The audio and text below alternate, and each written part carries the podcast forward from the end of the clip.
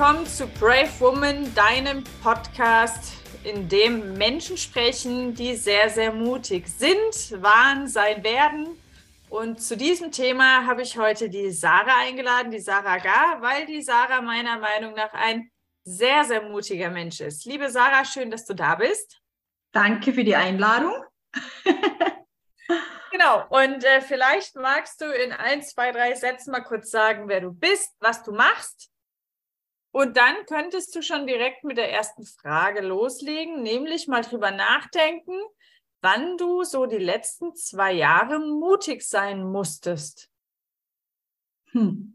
Hm. Okay, mal zum ersten. Wie alle schon gehört haben, ich bin die Sarah, äh, Mutter von drei Kindern, betreibe mit meinem Mann in Österreich eine Landwirtschaft und mache seit einem Jahr entwickle ich ketogene Backmischungen. Also das sind Backmischungen komplett ohne Kohlenhydrate und alle angereichert mit Panmol-B-Komplex. Panmol-B-Komplex wird gewonnen aus Quinoa-Keimlingen und sind lückenlos alle biologisch pflanzlich aktiven B-Vitamine, die der Körper braucht. Also ganz ein hochwertiges Produkt, eigentlich entwickelt für meinen Vater als Krebspatient damals, aber inzwischen äh, ja, finde es auch schon gefallen bei Sportlern, einfach Menschen, die präventiv gesund bleiben möchten, Kohlenhydrate einsparen möchten, Glutenallergie, was auch immer. Und eine zweite Mischung haben wir auch für Histaminintoleranz und Nussallergiker. Und die dritte ist in Arbeit. Das wird dann eine Kuchenmischung speziell für nach dem Sport. Okay, darf ich da noch kurz reinkrätschen, bevor wir zur nächsten Frage gehen? Weil ja, natürlich. Und die Sarah hat seit 14 Tagen eine große Supermarktkette im Boot als Kunden. Und das ist meiner Meinung nach erst der Anfang. Ja, schau mal. es ist im Tun, aber die bekommen ein komplett neues Rezept. Also das ist jetzt wieder mit ein bisschen Arbeit verbunden, bis es soweit ja. ist. Aber ja, okay. man tut, was man kann. Ich glaube, glaub, bevor wir mit dem Mutthema einsteigen, kommt mir jetzt noch was anderes. Nämlich, wir gehen ja hier mit dem Flow. Wir, ich habe nichts vorbereitet, habe ich der Sarah schon gesagt, weil ich es immer schöner finde, wenn das Ganze fließt. Und jetzt fließt gerade eine Frage, nämlich, man könnte ja jetzt meinen, die Zuhörer, Zuschauer könnten ja meinen, boah, crazy, die Sarah, voll die krasse Unternehmerin, die kommt bestimmt aus so einem Unternehmerhaushalt, war schon immer Unternehmerin und äh, hat es einfach in die Wiege gelegt bekommen. Stimmt das? Oh na. Oh nee. Na, immer. da komplett in die andere Richtung. Also wir sind überhaupt keine, ich bin aus überhaupt keiner Unternehmerfamilie. Wir hatten eine ich bin in der Schweiz aufgewachsen. Wir hatten eine kleine Mietwohnung. Mein Vater war Bäckerangestellter, meine Mutter war Bäckereiverkäuferin Angestellte. Ich habe auch Bäckerin, Konditorin gelernt, also Bäckerfamilie, aber alle angestellt, kein Unternehmen. Mhm. Ja, also wie 40 Stunden Woche und ja, also nichts Unternehmen. Und was hast du gelernt? Vielleicht, dass, dass das hier jeder. Ich habe auch Bäckerin, Konditorin gelernt. Okay, so. Und dann kann ich mir vorstellen, du warst dann äh, bestimmt auch angestellt als in der als Ja, nicht lange. Also ich habe gelernt, habe mit 19,5 ausgelernt, mit 17 meinen Mann kennengelernt, aber noch fertig gelernt, ausgelernt mit 19,5. Mit 20 mhm. bin ich dann schon zu meinem Mann auf den Hof gezogen also damals zu meinem Freund, da war er noch nicht mein Mann. mhm. Ja, und drei Monate später war ich schon schwanger. Mit 20 das erste Kind, mit 22 das zweite Kind, mit 32 das dritte Kind. Mhm. Und ja, ich habe bei meinem Mann am Hof gearbeitet. Also ich war da eigentlich wieder in Anführungszeichen so angestellt Sicher ist eine Landwirtschaft auch ein Unternehmen, aber das hat mein Mann geführt. Da habe ich gar nichts. Also ich habe null Ahnung gehabt, was jetzt da im Hintergrund alles läuft finanziell. Also man, man, könnte sagen, so du warst dann schon so in deiner Komfortzone, in so deinem ja, Nest. Alles ist voll. so. Also es hat wirklich alles mein Mann gemanagt, was die Landwirtschaft angeht. Ich habe mhm. gearbeitet. Wenn ich was gebraucht habe, habe ich meinen Mann gefragt. Ich habe das bekommen und that's it. Also okay das, ich war voll in der Komfortzone. Also ich hatte ein glückliches Leben, ich habe immer noch ein glückliches Leben. aber, aber ja, ich musste mir um nichts Gedanken machen. Mhm. Okay. Meine Kinder großgezogen und mich wohlgefühlt. In okay. meinen vier Wänden, genau. Und wo kommt jetzt, wo kommt jetzt diese 180-Grad-Wende? Nämlich ähm, Hausfrau und Mutter, Unterstützer des, des Betriebes des Mannes. Ja, genau.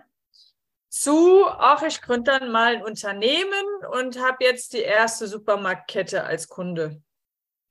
Das war komplett ungeplant. Also ich habe da überhaupt nichts geplant und ich habe nie gesagt, ich will Unternehmerin werden. Im Gegenteil, ich habe immer gesagt, das ist nichts für mich, das ist mir zu anstrengend.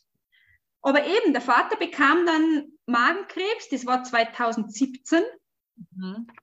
Ja, ist dann zu einem Ernährungsmediziner und der hat ihm die ketogene Ernährung empfohlen. Also ketogene Ernährung, für die, die es nicht wissen, ist eine Ernährung absolut keine Kohlenhydrate.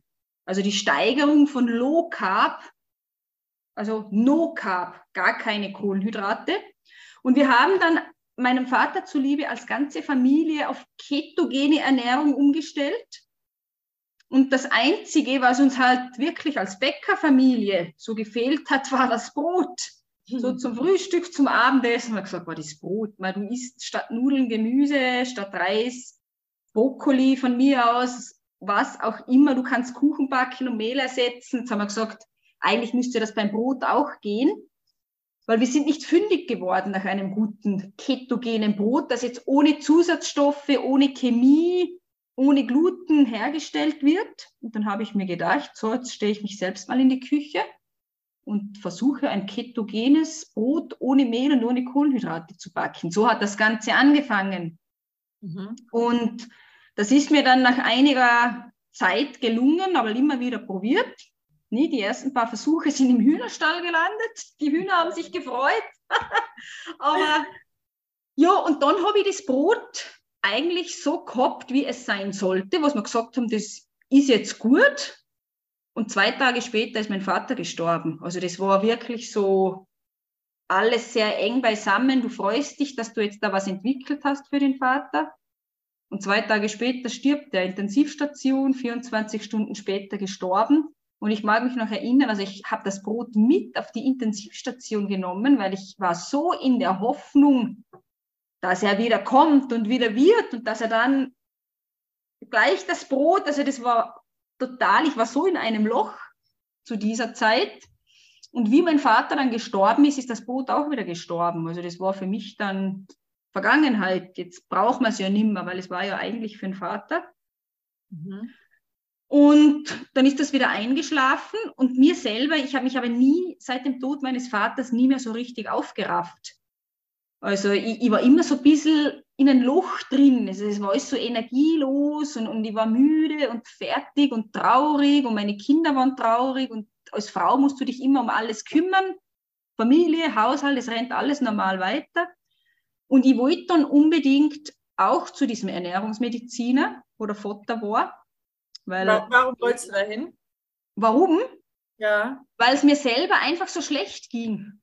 Und ah. ich wusste eigentlich nicht, warum genau. Schon, weil der Vater starb. Das war eher so psychisch, aber es haben alle immer gesagt, der ist so super, der schaut dich als Ganzes an und behebt jetzt nicht nur die Symptome, sondern auch die Ursache und mit dem kann man gut reden und bla bla bla. Und jetzt mhm. wollte ich unbedingt einmal da hin und habe mir dann da einen Termin ausgemacht. Und da sind wir zu reden gekommen über den Vater. Ich habe ihm erzählt von meinem Brot. Und der hat dann gesagt, ja, dein Vater ist nicht der Einzige, der das braucht.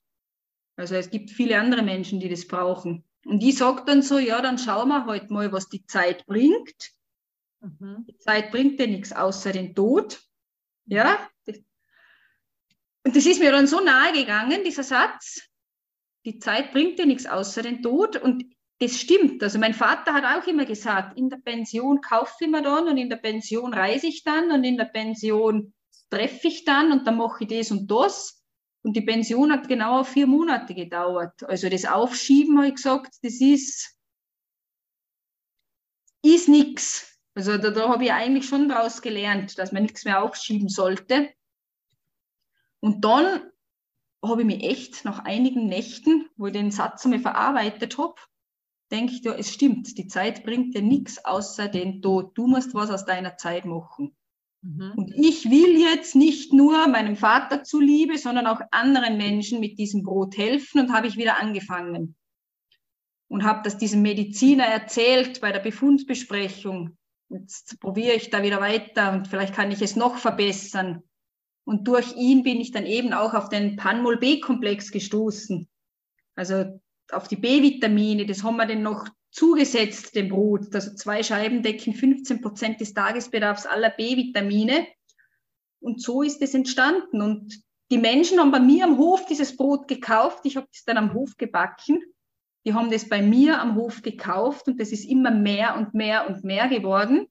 Mhm. Und irgendwann haben wir uns überlegen müssen, oder ich mir überlegen müssen, wo es geht eigentlich nimmer. Ich brauche jetzt irgendwen, der mir da hilft. Mhm. Bin dann auf einen Bäcker gestoßen, der das Angebot super gefunden hat, also das Produkt super gefunden hat, was ich da mache. Und hat gesagt, du kannst es bei mir in der Backstube produzieren. Und dann habe ich eine Zeit lang bei ihm gearbeitet, bis ich dann draufgekommen bin. Also das war noch so an, das, an die Wand klatschen. Nummer drei, das erste Mal den Krebs, das zweite Mal der Tod, das dritte Mal bei diesem Bäcker habe ich dann erfahren, dass der das hinter seinem Rücken patentieren hat lassen, österreichweit. Dein Brot. Mein Brot, genau. Also da, das war dann wirklich wieder so ein Schlag und da war ich echt am Ende. Also da, da habe ich dann echt gesagt, ich, ich höre jetzt auf, weil es bringt nichts. So.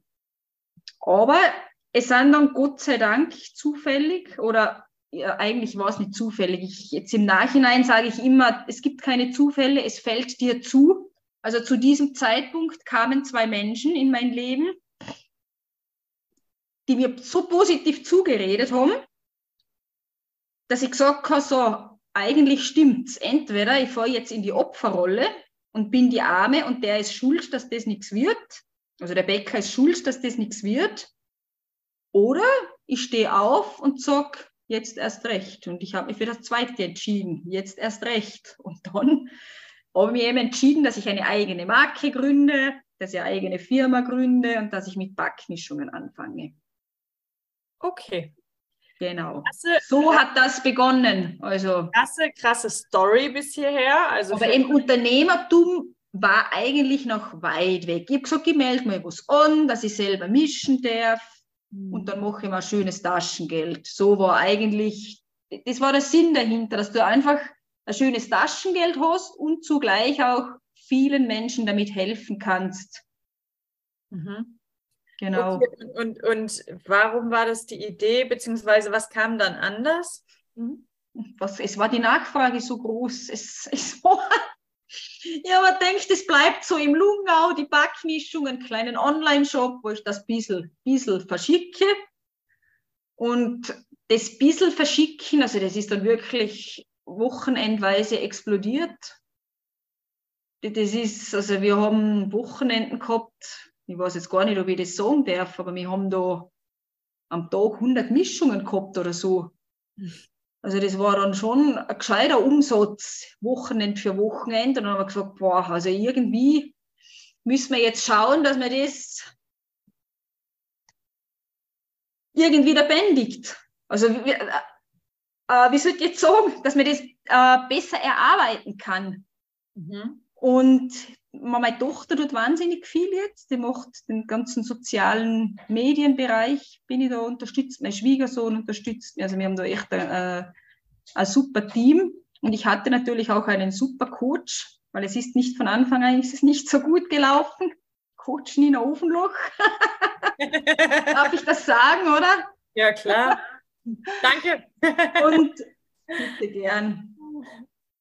Ja, jetzt und dann habe ich mir gedacht, ja, wenn die Nachfrage so groß ist, ja, warum nicht weitermachen? Ich, ich, es ist mir immer schwer gefallen, wenn jetzt vor allem kranke Menschen jetzt bestellt haben und ich muss sagen, nein, es geht nicht. Ja, verstehe. Immer, und dann war das so, wow, na und wieso? Und ich gesagt, weil es momentan nicht geht. Ich muss erst wieder produzieren und ich muss erst wieder schauen und ich muss erst wieder. Hm. Aber ja, nein, es, es ist einfach gut angelaufen und so hat sich das einfach größer entwickelt wie gedacht. Ja, Gott sei Dank. Gott sei Dank, ja. So, und jetzt ähm, habe ich aber mal eine Frage, weil mir ist es immer wichtig im Podcast und jetzt eben auch in YouTube, dass, ähm, dass man immer nicht nur von den crazy Erfolgsstories redet, redet sondern äh, also auch, aber vielleicht auch mal darüber redet, wie man vielleicht mit Dingen umgegangen ist, die nicht so geil liefen. Denn da draußen gibt es ja viele Menschen, die mit dem Gedanken spielen, ja, ich will ein Unternehmen gründen, ich äh, will mich selbstständig machen, aber irgendwie kriegen die so die PS nicht auf die Straße. Gab es mal Momente oder vielleicht auch am Anfang, wo du Angst hattest? Viele haben jetzt zum Beispiel Angst vor Sichtbarkeit oder Angst, aktiv Werbung für sich selbst zu machen. Hattest du Ängste in der ganzen Zeit? Ja, natürlich. Sehr viele sogar.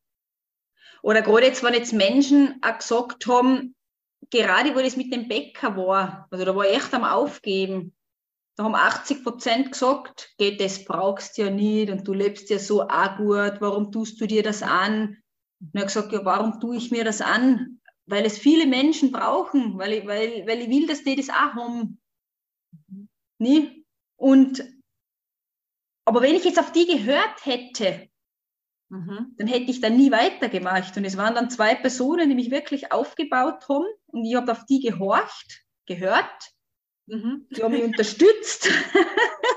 ja, und dann habe ich weitergemacht. Aber natürlich habe ich Angst gehabt. Ich habe mir gedacht, oder jetzt, jetzt gerade so, wir haben jetzt auch schon einige Apotheken im Boot. Das ist verbunden mit vielen Geschäfts-Business-Gesprächen, mit vielen Telefonaten, ich habe oft Angst gehabt, war hoffentlich eine E-Mail, was ich oft weggeschickt habe, war hoffentlich habe ich das jetzt richtig formuliert und hoffentlich kommt das richtig rüber und hoffentlich habe ich keinen Blödsinn geredet. Mhm. Der Wahnsinn war die, die, die erste Produktvorstellung, die erste persönliche Produktvorstellung. Ich habe nächtelang nichts geschlafen. Ich war so nervös. Du meinst, als du einen Termin hattest mit einer Firma, um dorthin zu fahren und über dein Produkt zu sprechen? Ja, genau. Ja, kannst also du schon Ängste kann, und auch im Nachhinein dann. Warte mal, Sarah, kannst du uns da vielleicht mal mitnehmen? Also, du hast tagelang nicht geschlafen und mit was für einem Gefühl bist du da hingefahren? Ich habe Herzklopfen gehabt. Ich, ich habe geglaubt, das Herz hüpft mir jetzt oben raus. Also, da war noch Mundschutzpflicht, Gott sei Dank. Das einzige Positive am Mundschutz war wirklich, dass man mein Gesicht nicht gesehen hat, weil ich glaube, meine Lippen haben gezittert beim Sprechen, aber. Und, es, und, es ist einfach eine Übungssache. Je öfter dass man es tut, mhm. desto, desto besser wird man. Okay, aber, aber war was, das, finde ich jetzt auch nochmal spannend. Es gibt ja viele Menschen, die haben Ängste und fahren dann nicht zum Termin. Und du hattest Angst und bist trotzdem zum Termin. Menschen haben Angst, den Telefonhörer in die Hand zu nehmen und rufen deshalb nicht an. Du hast Angst gehabt und hast trotzdem angerufen. Warum? Warum? Weil ich mir diesen Termin ausgemacht habe und ich, weil ich den wahrnehmen wollte. Bei mir ist ja immer ein bisschen so, wenn ich jetzt weithin was ausmache, einen Termin, ja, easy cheesy, das ist ja noch weit weg. Mhm. Und wenn es dann soweit ist, dann ist Herzklopfen pur. Mhm. Aber ich denke mir dann, diese Menschen haben auch ja, haben da auch Energie reingesteckt, um mit mir zu telefonieren, um mit mir zu schreiben, um mit mir diesen Termin auszumachen. Das wäre jetzt denen gegenüber unfair, wenn ich absage. So habe ich das mir immer gesagt.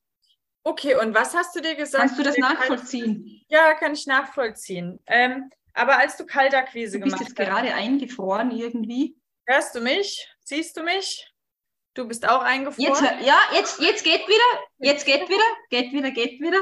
Also ich kann mich noch daran erinnern, als wir mit Kaltakquise angefangen haben, da hast du ja kalt in die Unternehmen rein telefoniert. Da hättest ja, genau. du keinen enttäuscht, wenn du da nicht rein telefoniert hättest, weil die wussten ja gar nicht, dass du anrufst. Was also du glaubst, du meinst jetzt die Kaltakquise.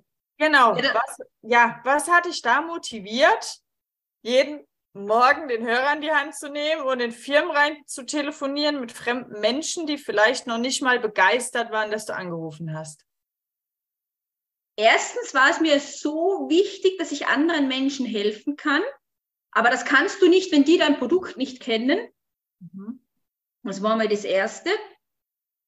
Und das Zweite habe ich wirklich schon sehr viel in meine Mischungen und in alles reingesteckt, dass ich gesagt habe, na, ich bin jetzt schon so weit, ich habe schon so viel vorfinanziert mhm. und ich will jetzt auch, dass das, raus, dass das rausgeht, dass das, dass das die Menschen erreicht. Mhm. Und ich mhm. bin da wirklich einfach über meinen Schatten gesprungen. Ich weiß noch, du hast gesagt, du musst, ich, ich weiß jetzt nicht mehr wie viele, anrufen und ich bin, glaube ich, fünf Stunden am Laptop gesessen und habe da rausgesucht und rausgesucht und rausgesucht und habe da, glaube ich, am Tag wirklich 30 Telefonate gemacht. Also das ist jetzt kein Schmäh. Das ist echt, ich hatte Kopfweh und Ohrenweh am Abend, wirklich war, und habe mir dann natürlich alles notiert, mit wem ich geredet habe und was ich geredet habe. Aber der Ansporn war schon, erstens mal, wenn du in irgendwas viel Energie reinsteckst, möchtest du ja irgendwann auch was zurückbekommen. Ja. Und wenn ich jetzt in ein Produkt, zum Beispiel das neue Produkt, was jetzt im Sommer auf den Markt kommt, Beispiel, das ist die, die Mischung für nach dem Sport, da haben wir so viel Energie reingesteckt. Mhm. Und du merkst jetzt schon von den Menschen, Fitnessstudios, Sportler, die fragen schon danach. Also die Energie kommt zurück. Du, du, du weißt, die Menschen wollen das, die brauchen das. Und das, spornt mich natürlich dann wieder an. Ich hatte jetzt gerade heute zwei Anfragen von Fitnessstudios. Die haben gefragt, ob sie die Kuchenmischung bestellen können. Das habe ich zurückgeschrieben, die gibt es eigentlich noch nicht. Wir machen zwar schon Werbung, aber sie gibt es noch nicht. Aber die, die, das motiviert natürlich. Mhm. Also du steckst da Energie rein und merkst, die Energie der Menschen kommt zurück, indem dass sie es wollen. Und so war das beim Brot natürlich auch. Okay. Und wenn natürlich einer Ja gesagt hat von 30, mhm. dann warst du wieder schon so motiviert, dass du gesagt hast, wow, jetzt hat einer hat zugesagt. Boah, was so, jetzt muss ich den nächsten. Das ist dann wie so ein Rad, was du sagst. Natürlich hat man auch Absagen, da könnte man auch sagen, oh, hat er abgesagt, die anderen sagen sicher auch nein, aber das ist dann die Disziplin, dass man dabei bleibt. Genau, das wäre nämlich jetzt meine nächste Frage. Wie hast du es hingekriegt, positiv zu bleiben, wenn Leute nicht so freundlich waren? Weil ich könnte mir vorstellen, dass nicht jedes Unternehmen gesagt hat, oh Sarah, Gott sei Dank, du rufst an, weil in die Firmen wird viel rein telefoniert. Viele Firmen telefonieren da rein und da sind mittlerweile auch Sekretärinnen oder Sekretäre am Start, die sind nicht so geil gelaunt. Wie bist du damit umgegangen, wenn du zehn Abfuhren nacheinander gekriegt hast? Sicher war ich mal down. Dass ich mir gedacht habe, so jetzt mache ich eine halbe Stunde Pause und lasse das einmal sitzen. Aber, ja, ich mir denkt, vielleicht ist der Elfte, was Ja sagt. Und nach dem Elften habe ich mir gedacht, vielleicht ist der Zwölfte, was Ja sagt. Du weißt ja nicht, wann es soweit ist, dass einer Ja sagt. Oder du, du klatscht zehnmal an die Wand, du weißt ja nicht, wann du durch die Wand klatscht oder wann du durch die Wand knallst. Okay, das heißt, du hast dir gesagt, ich telefoniere so lange rum, bis einer Ja sagt. Ja, sicher. Und ich habe mir oft auch zum Ziel gesetzt, Sonntag ist immer so mein Tag, was ich die ganze Woche Revue passieren lasse, was ist passiert und bedanke mich auch dafür. Mhm. Und was kommt kommende Woche? Was habe ich vor und was ist mein Ziel? Mhm.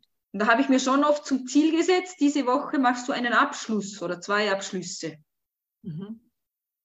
Und das hat meistens geklappt. Also so die, die positiven Gedanken, so Mindset, mhm. dass man einfach an sich glaubt und dass du eigentlich alles schaffen kannst, was du willst. Mega schön. Am Ball bleibst. Mhm. Und wo nimmst du dieses Selbstbewusstsein her? Ja, das musste ich schon auch lernen. Also ich habe ich hab ja schon ein Coaching gekauft für Mindset. Das war vor einer Zeit und das war echt super. Und da haben wir schon, also da habe ich schon sehr viel gelernt. Und man wird automatisch dann selbstbewusster, eigentlich. Also, wie soll ich jetzt sagen? Das kommt automatisch. Je mehr du sprichst mit den Menschen, desto selbstbewusster wirst du. Warum? Ja, weil du raus musst aus der Komfortzone. Ach so, du meinst, du, du fühlst dich dann irgendwann außerhalb der Komfortzone ganz Ja, gut. sicher, ich war da ständig außerhalb der Komfortzone. Ich bin in der Früh aufgestanden und denkt, scheiße, heute muss ich wieder telefonieren. Eigentlich, boah, eigentlich regt mir das voll auf, eigentlich will ich das gar nicht, die Herumtelefoniererei da. Aber man denkt, na, Sarah, du sitzt jetzt hin und du machst das, keine Diskussion mit mir selbst. Es ist ja das Gleiche wie beim Sport. Also mich interessiert das auch nicht, dass ich da fünfmal die Woche Sport mache. Aber da diskutiere ich nicht mit mir selbst, da gehe ich einfach, egal. Das ist das Gleiche wie mit der Arbeit. Wenn ich arbeiten muss, muss ich arbeiten gehen. Ich kann nicht sagen, heute gehe und morgen nicht. Ja, weißt aber du, was ich meine? Und das ja. war in dem Fall, habe ich das auch als meine Arbeit gesehen. Ich habe zwar nicht gewusst, dass so auseinanderfährt, also dass wirklich so groß wird. Mhm. Ich mir denke, die ein paar werden ja sagen und dann passt es. Und meistens ist dann wirklich auch so, wenn jetzt zum Beispiel eine Apotheke ja sagt, dass du, dass du gleich drei im Boot hast, weil der spricht mit dem Apotheker und der spricht mit dem Apotheker und das möchte ich auch mal probieren. Also je bessere Kunden man hat, desto besser läuft es dann selbst. Also gerade jetzt Apotheken oder Fitnessstudios zum Beispiel. Du meinst die Multiplikatoren? Multiplikatoren, genau. Okay. Äh, was meinst du, warum es Menschen gibt? Du hast was Spannendes gesagt. Also du hast viel Spannendes gesagt, aber das will ich nochmal aufgreifen. Und zwar, du hast gesagt, naja, da hatte ich ja Tage, da bin ich aufgewacht und dann wusste ich, ich muss telefonieren, aber ich habe gar keinen Bock, aber ich habe es trotzdem gemacht ich würde mal sagen, 95 Prozent da draußen sagen, boah, ich habe ja, dann bin ich aufgewacht und habe ich gedacht, ich habe keinen Bock und dann habe ich äh, gestaubsaugt, die Küche aufgeräumt, war einkaufen. Ja, das habe ich auch gemacht. ja, warte kurz, habe Telefonate geführt und dann war halt irgendwann der Tag rum. Also die drücken sich davor und beschäftigen sich mit anderen Sachen.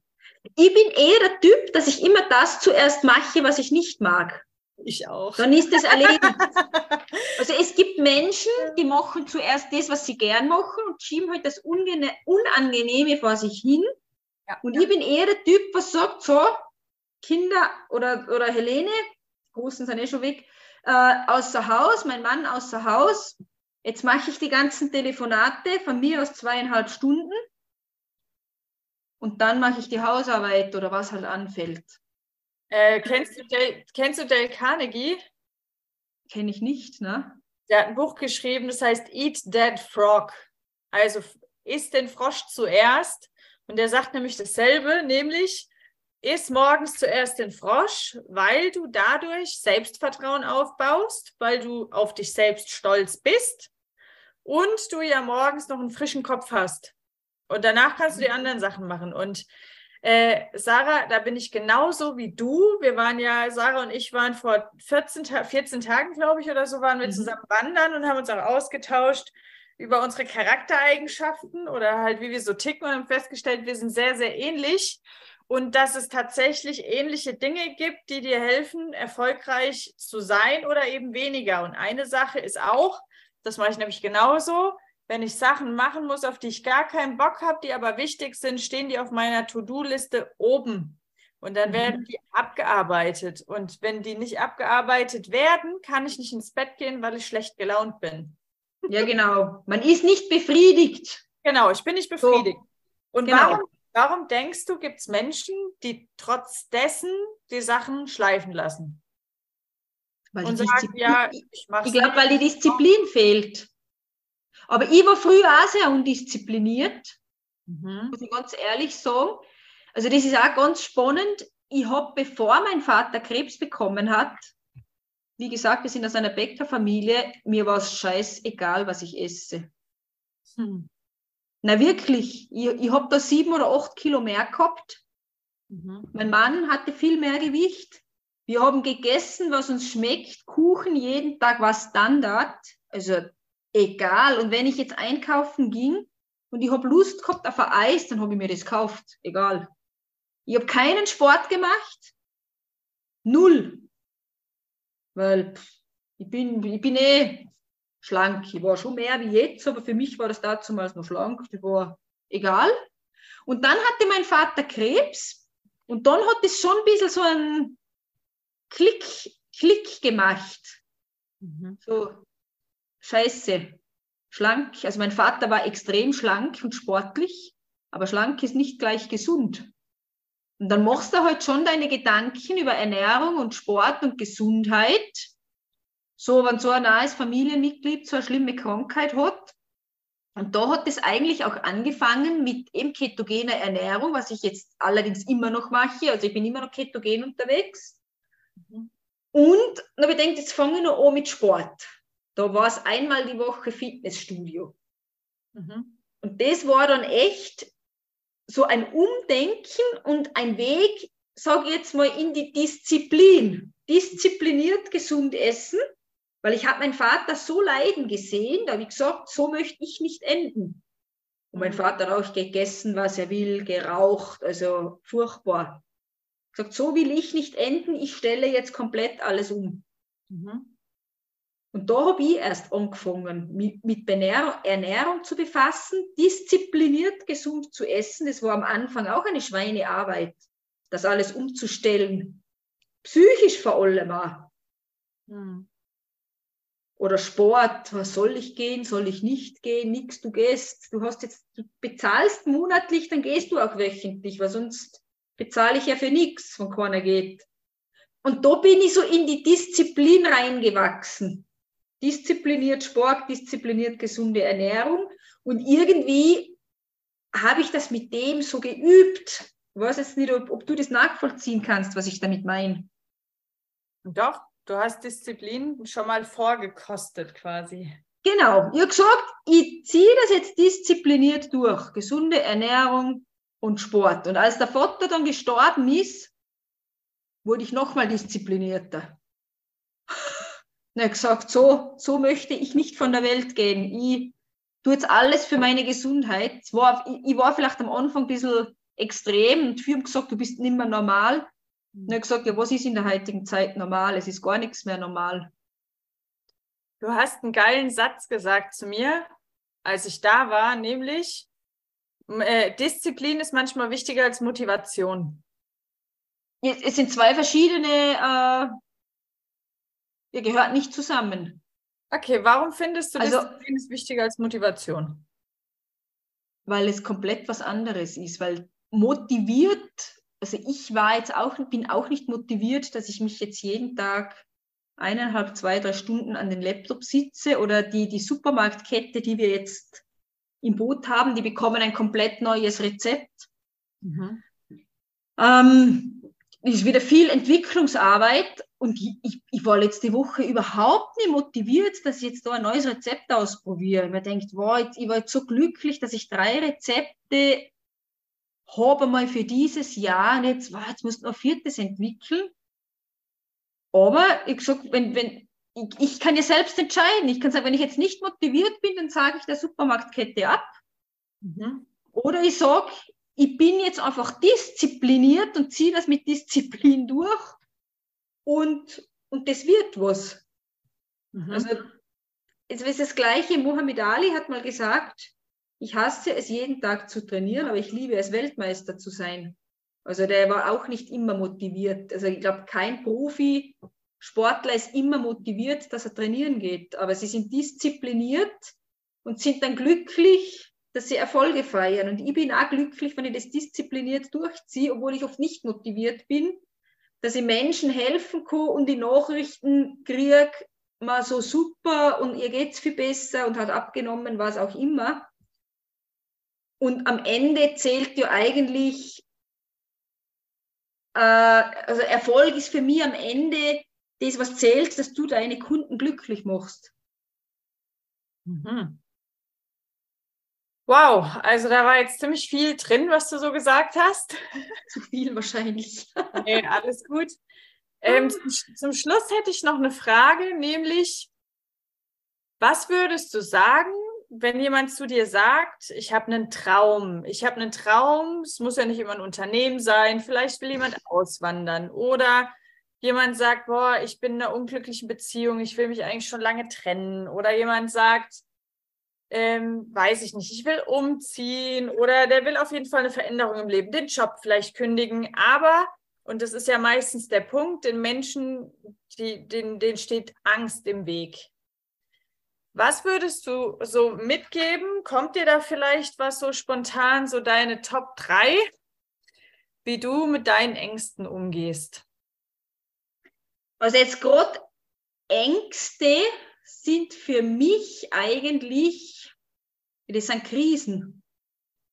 Mhm. Also, wenn ich jetzt eine Ehekrise habe, muss ich mir entscheiden, bleibe ich in dieser Krise oder bin ich bereit für Veränderung und komme aus der Krise? Und meistens, um aus dieser Krise zu kommen, oder ist jetzt der Job oder, oder, oder wo ich wohne, ich möchte auswandern, bin ich nicht glücklich, dann bin ich in einer Krise, wo ich mich nicht wohlfühle.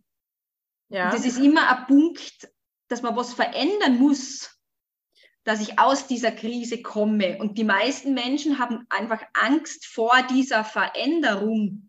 Mhm. Aber ich sage immer, das war bei mir genauer so, wo ich gesagt habe, ich fange jetzt an mit die Backmischung. Ich habe genau gewusst, für mich verändert sie viel. Oder eigentlich für die ganze Familie. Für die ganze Familie verändert sich viel. Mhm. Weil ich bin jetzt nicht mehr nur die Mami und die Bäuerin und die, die Gäste betreut, sondern eben habe ich neben, nebenher noch einen, einen zweiten äh, Fulltime-Job, was du eigentlich auf die Reihe kriegen musst. Mhm. Aber ich habe gedacht, wer nicht wagt, nicht gewinnt. Mhm. Man muss es ausprobieren und ich würde da jedem einfach mitgeben, in sich hineinhören mhm. Und das machen, was man fühlt. Also und aufs Herz hören und nicht immer auf den Kopf. Und wenn ich Angst davor habe, weil immer, wenn ich eine Veränderung eingehe, kann es ja sein, dass es danach schlechter ist als davor. Aber das weiß ich ja nicht, wenn ich es nicht ausprobiere. Ja, und wenn ich es aber nicht ausprobiere, kann es nicht schlechter werden. Ja, dann verlässt man eben die Komfortzone nicht. Das sind wir wieder bei dem, beim Thema Komfortzone. Genau, und da jetzt meine Frage. Ich kann ja wieder zur, wenn es jetzt wirklich schlechter sein sollte, ja. dann kann ich ja wieder was ändern, dass es besser wird. Wenn du jetzt nach Afrika auswanderst und du bist dort unglücklich, dann kommst du wieder nach Deutschland zurück. So. Okay, das ist eine schöne Idee. Aber jetzt mal angenommen, man trennt sich von seinem Partner und stellt fest, da draußen läuft irgendwie nichts Gescheites rum, dann kannst du im Regelfall nicht mehr zurück. Ja, sicher, das ist jetzt wieder was anderes. Klar. Job ist vielleicht auch wieder was anderes. Aber darf ich dazu was sagen, weil das kommt mir gerade. Nur weil man nicht weiß, ob es danach irgendwie gut weitergeht oder man Vakuum hat, rechtfertigt es ja nicht, dass man in einer Situation bleibt, die man dauerhaft scheiße findet. Weißt du, wie ich meine? Weil ja, ja. auf jeden Fall, auf jeden Fall nicht besser. Ja, aber ich, eben, ich kann nicht das Leben lang jetzt in dieser Krise bleiben, ja. nur weil ich Angst habe. Und Angst macht ja krank. Also genau. Also Angst ist ja eigentlich was Schreckliches. So. Ja. Also ich würde jedem raten, dass er einfach auf sein Herz hört und nicht nur auf den Kopf. Danke. Wo es richtig ist. Und, und jeder von uns hat ein Bauchgefühl, die Intuition, was richtig ist und was nicht. Und meistens oder fast immer ist es so richtig, wie man es macht. Definitiv. Und da kann ich auch nur Definitiv, sagen, Definitiv, ja ich bin auch schon sehr viele Veränderungen in meinem Leben, also sehr viele, ich habe sehr viele Veränderungen eingeleitet und es war danach immer besser als davor. Sicher. Ja. Also das würde ich auch sagen. Sarah, ich danke dir für das Gespräch, für das Interview. Ich Sehr freue gerne. mich, wenn wir am 25.06. in Bensheim im Parktheater zusammen auf der Bühne stehen. Die Sarah mhm. und ich werden nämlich speaken auf dem Brave Woman Create Leaders Event in Bensheim, ein Female Empowerment Seminar. Wenn ihr da noch vorbeikommen wollt, geht auf meine Homepage www.ninaofenloch.com unter Seminar und bucht da ein Ticket. Und wenn ihr jetzt Bock habt, mehr über ketogenes Brot zu erfahren, Sarah, wo findet man dich? www.ketoreto.at Das ist meine Website, also da erfährt ihr alles über mich, über das Brot oder auch auf meinem Instagram-Account ketoreto.wecken. Und ja, würde mich freuen, wenn der ein oder andere vorbeischaut. Perfekt. Ich werde alles nochmal in die Show Notes stellen und dann danke ich euch äh, oder dir, lieber Zuhörer, liebe, lieber Zuschauer, Zuschauerin, dass ihr heute dabei wart und wünsche euch eine fantastische Woche. Tschüss. Tschüss.